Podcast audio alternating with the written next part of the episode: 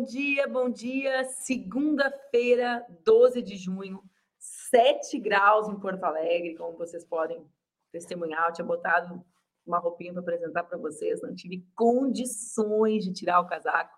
Tamanho está o frio aqui na capital das gaúchas e dos gaúchos. Hoje, 12 de junho, dia das namoradas, dos namorados, o dia que nos leva a reafirmar que qualquer maneira de amor vale a pena, depois da gente assistir a maior parada do mundo nas ruas de São Paulo. Foi lindíssimo, né? Quem viu e quem não viu, busque ver as imagens da parada do orgulho ontem na capital paulista. Foi lindíssimo. Dia dos Namorados também pode ser, quem sabe, um sonho distante, o dia que Lula anuncie a criação do Ministério do Namoro, gente. Tem muita gente que está afim que esse ministério seja criado. Eu acho que a gente deveria criar, então, o, o Ministério do Namoro aqui no Expresso, já que o Lula está devagar com a implementação dessa política de fazer os corações se encontrarem. Nesse final de semana também rolou aquela lindíssima e ousada manifestação dela, Anitta, aquela que passa plasma, seu próprio plasma no seu próprio rosto. Anitta matou a pau porque ela foi a primeira brasileira a abrir o Champions League. E na sua apresentação de abertura, Anitta vestiu a camiseta da luta contra o racismo, né? Usando o nome do jogador Vini Júnior, ela fez uma multidão ligada no mundo esportivo se atentar que a pauta do racismo não está superada e não é esquecida uma semana depois. Porque é muito comum que a internet gere essas ondas de emoções, que todos aclamem e se engajem solidariamente ao Vini Júnior naquele final de semana e ato contínuo, vida que segue, problemas que seguem, questões que nos atravessam, e aí aquilo entra no esquecimento. A Anitta mostrou para o mundo, ligado ao esporte, que não é bem assim. Arrebentou, né, gente? Foi, foi demais. Eu quero conversar hoje sobre um assunto específico. A gente vai aqui no Expresso começar a conversar sobre alguns assuntos específicos que fazem parte das grandes pautas políticas, mas que também nos demandam um pouquinho mais eh, de reflexão sobre a conjuntura internacional, sobre as situações uh, que não aparecem no noticiário, digamos assim, né? ou que não aparecem com a relevância adequada nas notícias. Uh, nas notícias. E eu quero conversar com vocês, e vou chamar a minha convidada para falar sobre isso, sobre Julian Assange. Na última quinta-feira, no dia 8 de junho, dia do feriado, que a gente estava aqui junto no Expresso, o governo britânico legou uma apelação contra a extradição do Assange para os Estados Unidos. O Julian Assange, para quem não se lembra, é fundador do Wikileaks em 2006. E ele ganhou atenção internacional no ano de 2010 após a publicação de uma série de documentos sigilosos do governo norte-americano. Documentos esses que revelavam crimes contra os direitos humanos e mentiras e também conspirações articuladas pelo governo dos Estados Unidos. O Julian Assange está atualmente detido numa prisão na Inglaterra, ao sudoeste de Londres, numa cidade que chama-se Belmarsh. A prisão se chama de Belmarsh. Uh, ele está numa instalação de alta segurança. Eu recomendo que vocês procurem as imagens uh, sobre a situação da prisão em que ele está retido e também dele fisicamente, né? E ele foi, ele está nessa prisão desde que ele foi removido à força da embaixada do Equador no centro de Londres e preso pela Polícia Metropolitana de Londres em abril de 2019. Para quem não lembra, o Assange estava na embaixada do Equador durante o governo de Rafael Correia, e Lenin Moreno, que foi eleito com o apoio de Rafael Correia e traiu aquele processo de construção de políticas públicas, tem um gesto inaugural da sua traição, entregando a Sandy à polícia de Londres. Ah, se ele for condenado, ele pode pegar 175 anos de prisão. A sua companheira, Stella Morris, ah, informou que ele sofreu um pequeno AVC no final de outubro de 2021, nesse seu longo processo de resistência contra a extradição para os Estados Unidos. Quem vai conversar comigo hoje, segunda-feira, todas as segundas vai conversar comigo e hoje vai conversar sobre esse tema e sobre outros temas. É a querida comentarista, produtora cultural, Michele Andrews. Vem ser feliz aqui comigo, Michele. Oh, esqueci até de tirar a minha piranha para começar o programa com vocês, gente. Vem, Michele. Vem para cá. Estou aqui. Cheguei. Bom dia. Bom dia, gente. Quantos graus está em Manaus, Michele? Hã? Agora Quantos deve graus? estar 30. Uma amplitude térmica nesse país continental de uns 20 graus, 25 graus entre o sul Sim, e o norte. Aqui tá bem, tá tranquilo, tá. tá. Estamos no verão amazônico, e aí é sobre isso, gente. Não tem aqui, tá com frio, e aqui eu tô tranquila, no meu calorzinho bem gostoso. E é isso, o Brasil é isso, fora as questões climáticas, né? Mas isso é outra pauta. Isso é outra pauta que a gente está se organizando é. também, né? Tem uma série de pautas legais que eu e a Michelle estamos organizando para trazer às segundas-feiras para vocês. E algumas relacionadas à cultura, que é a praia da Michelle. Mas essa situação do acende é uma verdadeira vergonha, né, Michelle? É, é uma vergonha e tem é, falar disso é também entender que os poderosos é, continuam à frente, porque o jornalismo investigativo independente ele vai sofrer com esse marco né, de, da, da independência, do, de ter conteúdo, de ter proteção, então, isso abre várias é, é, frentes de, de questões que atingem a realidade, o conteúdo que a gente está acessando, é, os nossos dados. Então, assim, enfim, é, para começar, é sobre isso, sobre essa questão é, de incentivar maior transparência sobre os dados, que a gente assim, de uma maneira. É, é, eu venho aqui, eu não sou especialista nesse tema, né? Mas aí eu coloco para a gente debater, que é tipo assim, cara, tem um, um, um, um, perigo aí rolando com a questão da transparência da informação, do que estão fazendo, da manipulação dos nossos sentimentos, é, e isso vai fortalecer. É, é, é economia não do, do, do, do, país, do mundo, para outros princípios, mas de uma minoria, de uma ditadura. Enfim, Manu, é, é, é assim que eu queria é, abrir um pouquinho a minha fala. Bom dia, gente. o pessoal diz que o clima não está nem frio e nem quente, está clima de romance nesse 12 de junho.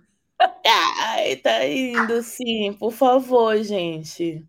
Vamos fazer nossas, nossa, que o que eles mais odeiam na gente, é, um dia talvez eu traduza eles para vocês, é a gente tá feliz, amando, dançando, sabe, sorrindo. Então, assim, é isso eles não querem que a gente faça. Então, bora se amar, vamos, Exatamente. vamos nos abraçar.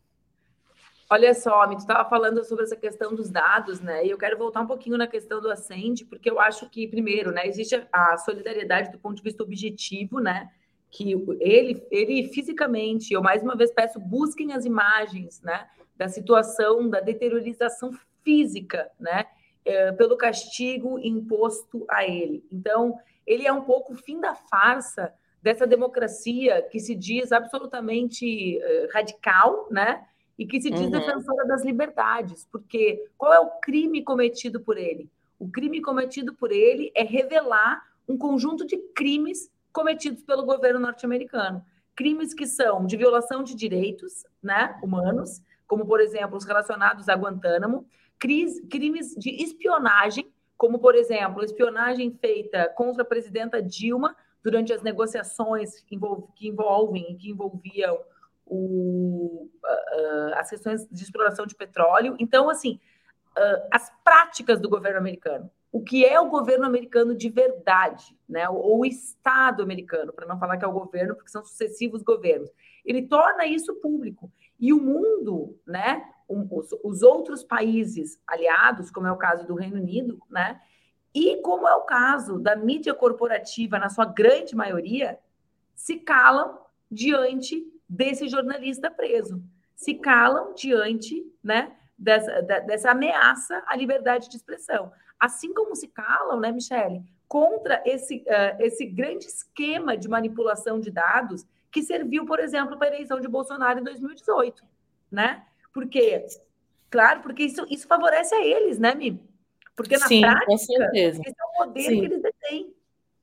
Sim, e aí pegando esse gancho, é, também dentro dessa, dessa denúncia de, de, de apuração de dados, né, que aí a gente vai para o jornalismo investigativo independente, né, colocar aqui algumas, algumas questões no ar para a gente entender a independência, coletivos, enfim, é, sobre a corrupção, né, o, o falar sobre um governo, governos é, corruptos, como é que eles fazem para manipular, para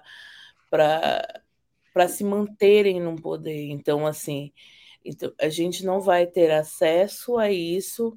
É, os poderosos é, vão manipular com, com esse jornalista, com esse, e isso tudo vai sim é, gerar uma uma ruptura no jornalismo investigativo independente, né? E, e, isso mexe principalmente com os princípios fundamentais de liberdade de expressão, como, como tu bem pontuou, mano. Então, assim, e, e aí a gente faz o, o, link aqui com como é que a galera usa essa ah, mas a liberdade de expressão, né? Como é que fica essa questão da, da liberdade de expressão?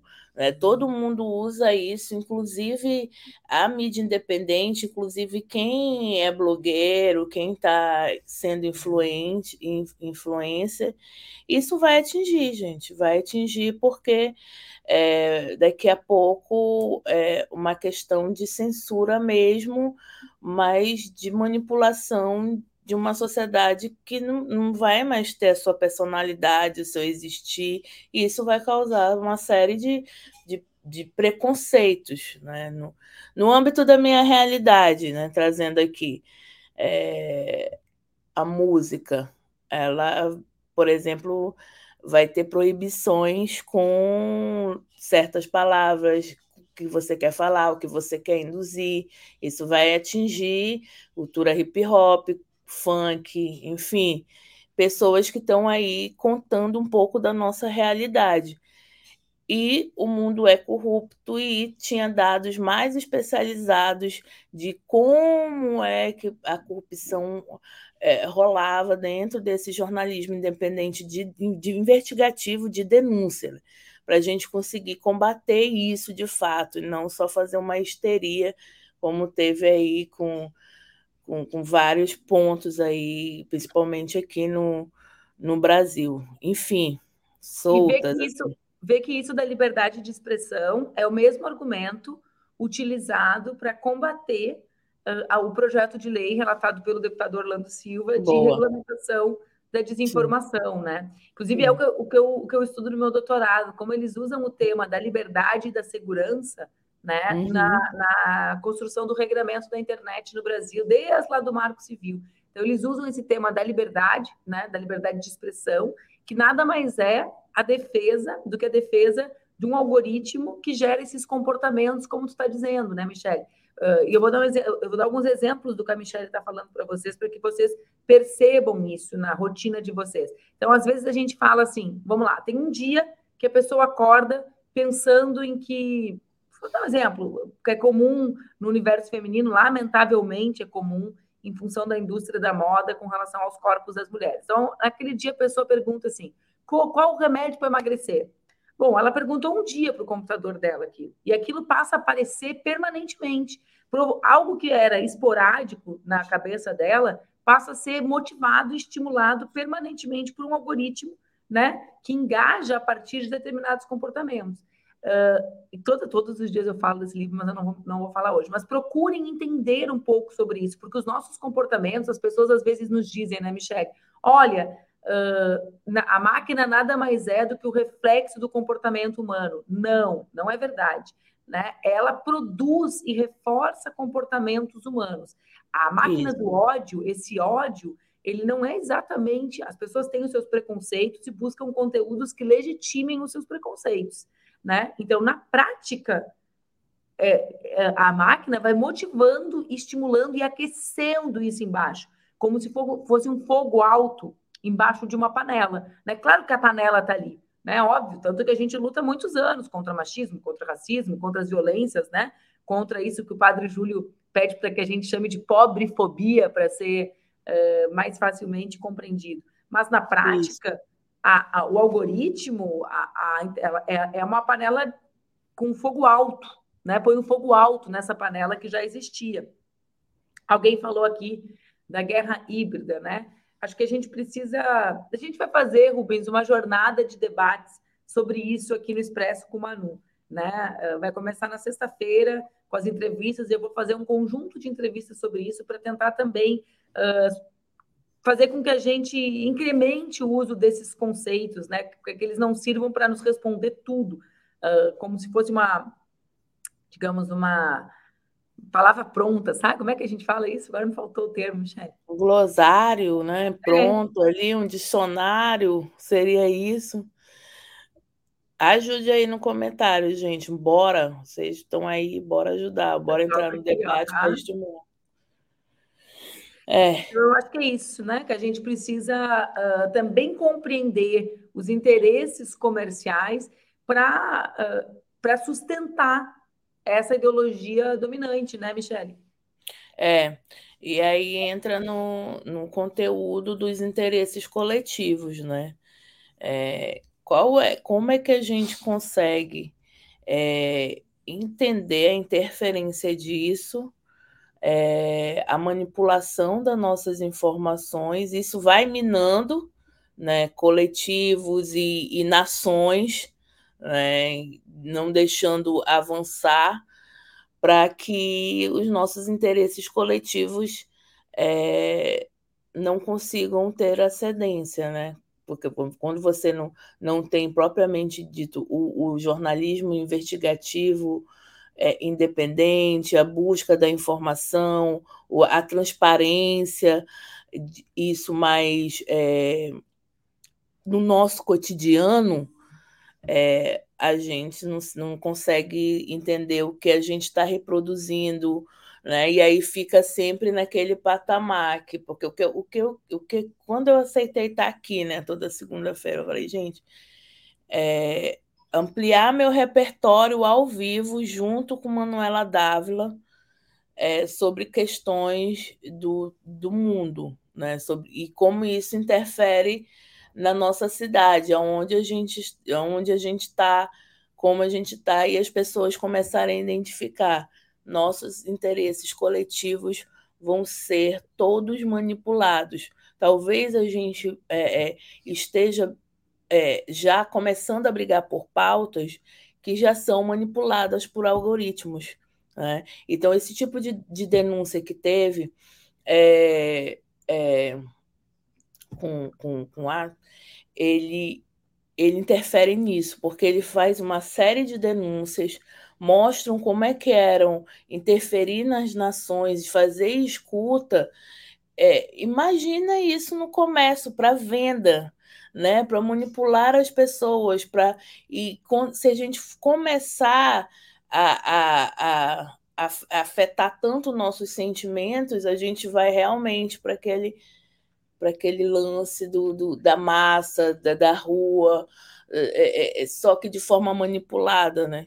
E, e, vão usurpar, acho que é isso, assim, sabe? Trazendo reflexões aqui sobre esse assunto, sobre o que vai acontecer, sobre os poderosos prenderem um jornalista, entendeu? E isso servir de material de estudo para uma galera que é conservadora, que, que, quer, que, que é antidemocracia, para ficar puxando esse tipo de informações. Olha o que vai acontecer, olha o que vai acontecer se tu for jornalista, se tu for independente, se tu começar a se agitar mais. É isso o teu. Sabe assim. que, sabe, Michelle, a semana passada também rolou uma outra coisa, no mesmo dia 8 de junho, que eu, vai ser tema de vários encontros nossos aqui no Expresso, que eu acho que é importante a gente levar em conta no Brasil.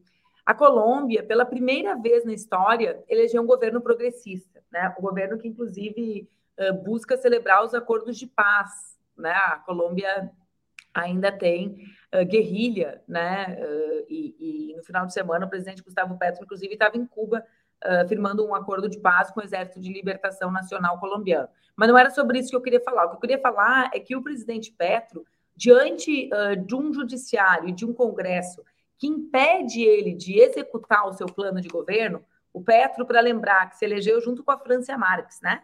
Foi aquele grande fato, primeira vez que nós temos três grandes governos alinhados: México, Colômbia e Brasil. Né? Isso é um fato novo, que não existiu no primeiro momento que nós, uh, que Lula governou o Brasil ou que Dilma governou o Brasil. Mas vamos lá. O que, que acontece? Né? Olha, olha só. O Petro se deu conta que existe uma resistência muito grande do poder institucional para o avanço, para ele cumprir a agenda dele, né, de governo, e chamou o povo para a rua. E eu uh, fiquei, tô desde a semana passada pensando nisso, né, mas que caminho que o Petro nos aponta, sabe? Ou qual a reflexão que a Colômbia deixa para nós, brasileiras e brasileiros, né, que também viemos de um momento de uh, destruição do Estado Nacional com o Bolsonaro, né? de uma unidade que é uma unidade ampla em torno da defesa da democracia, porque, vê bem, a nossa unidade não era uma defesa, eh, não era uma unidade toda só em torno de uma agenda, né? Ela era mais ampla, como foi a do Petro lá. Do Petro era para botar fim a um ciclo. E com um Congresso que vota o marco temporal, por exemplo, que foi o que a gente conversou na segunda passada.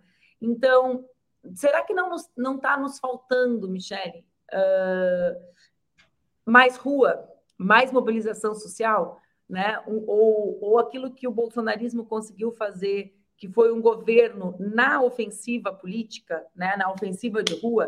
Por que, que eu falo isso? Vocês, nessa semana, inauguraram a Casa Coletiva em Manaus, né? Eu já tive a honra Sim. de conhecer. Né? Um espaço coletivo de articulação de resistência. Esses espaços de permanente luta social, de acúmulo social, né? não são eles os nossos principais aliados para mudar, para efetivar uma agenda de mudança no Brasil?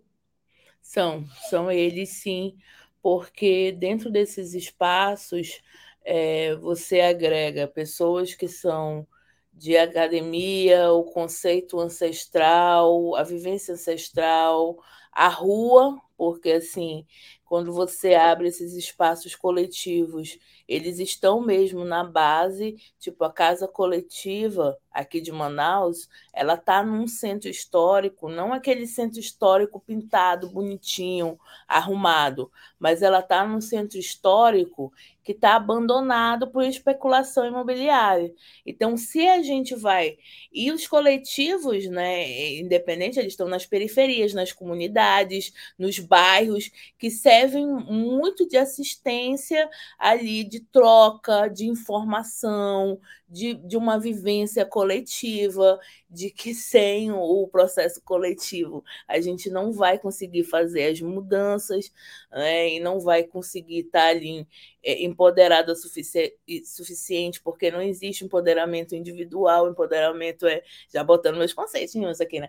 É, é, é coletivo. Então, assim, esses espaços de resistências é, coletivos que estão ali mesmo na rua, que são criados dentro daquela essência, começam a interagir, né, fazendo conexões com universidades, com a ciência, com o saber ancestral, com a necessidade do nosso transporte de ir e vir, e o entendimento da precarização é, é, é, é da nossa cidade, eles são pontos de resistência e de prática de ação.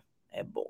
Que é aquele manga, mas quando que a gente vai fazer as questões é, concretas, né? Já estão sendo feitas. Talvez elas não estejam passando na mídia tradicional, né?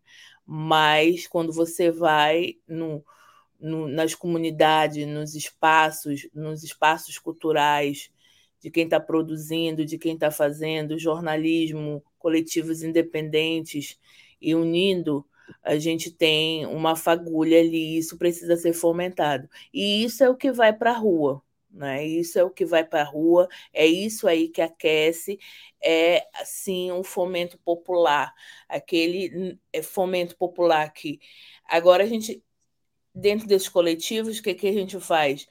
Faz uma questão Paulo Freire, né? Que é para não deixar é, o dinheiro, o orçamento secreto, é, a necessidade de comer é, é, é vir na frente, né? De, dessas pessoas, dessas pessoas serem é, us, us, usurpadas, né? Então, assim, esses coletivos ficam ali, ó, ó, olha essa tese aqui e olha esse, essa pesquisa aqui, essa outra tese que eles estão apresentando, aonde você se mantém viva com qualidade, tendo a sua personalidade, sendo quem você é, quebrando fronteiras, sabe? São nos coletivos de resistência, são nos coletivos, são, é com a juventude, é com a galera da cultura, é com os jornalistas independentes, é com quem está querendo sair de uma vida mais consumista, quem não tá, é, é outro rolê, assim. É isso aí, dona Michele. 12 de junho, segunda-feira. E você sa sabe amor. que na semana passada, todos os dias eu me passei no horário aqui, né? Todos os dias. O programa de meia hora eu já estava indo para uma, já estava indo para uma. Mas olha só, na semana que vem a gente está programando, eu e a Michelle, um programa bem especial para vocês na segunda-feira, sobre um assunto que é muito importante para o norte do Brasil, muito desconhecido do, do restante do nosso país, relacionado à cultura popular, e vocês vão adorar, né, Michele? Vão, já que. Spoiler ou não damos? Hã? Não, né? Não damos é spoiler, é né? Dá logo para o pessoal começar a vir, a fazer as provocações, a tirar todas as dúvidas, então, gente. Na segunda que vem, a gente vai fazer uma segunda, um café com o boi. É, o boi, é o, o boi de Parintins, garantido caprichoso, falando tudo. Gente, eu vou logo botar o spoiler aqui. É, sou caprichoso, tá? Então já vão logo aí começando a escutar aquela, não, mas escuta tudo. Mas é sim, cultura popular, Festival de Parintins, o que há de bom, como é que fica relações, como é que fica o turismo como é que as pessoas se organizam, as curiosidades, e isso acontece no meio da Amazônia, né? Como é que está essa relação? Como é que a Coca-Cola muda a cor né, para azul? Né? Então é aqui, só aqui acontece. É isso. Não, de mudar a cor para azul acontece também no estádio do Inter, meu time aqui em Porto Alegre, de norte a sul. Ai, que legal! Olha aí, olha aí a tá informação. Eu não né, sabia né? informação. que também mudava aí, Michele. Tá vendo?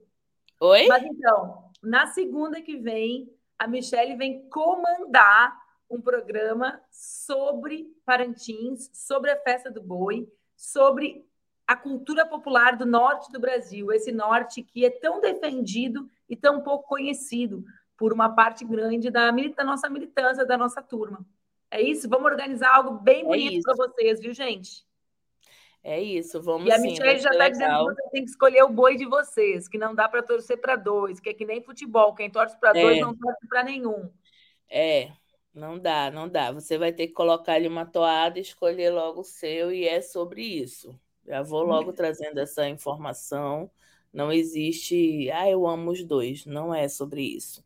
É sobre mesmo escolher um boi, sobre isso, sobre cultura popular, sobre investimento na cultura, sobre trabalhadores da cultura. É isso que a gente vai falar. Festival de Parintins é tudo isso. É calorzinho, tá? Desculpa aí, Manuela W, mas tá gostoso. Não, tem que ver. Depois eu vou ler o, o, a temperatura nas outras cidades do Rio Grande do Sul, que eu abri no, nos stories uma caixinha.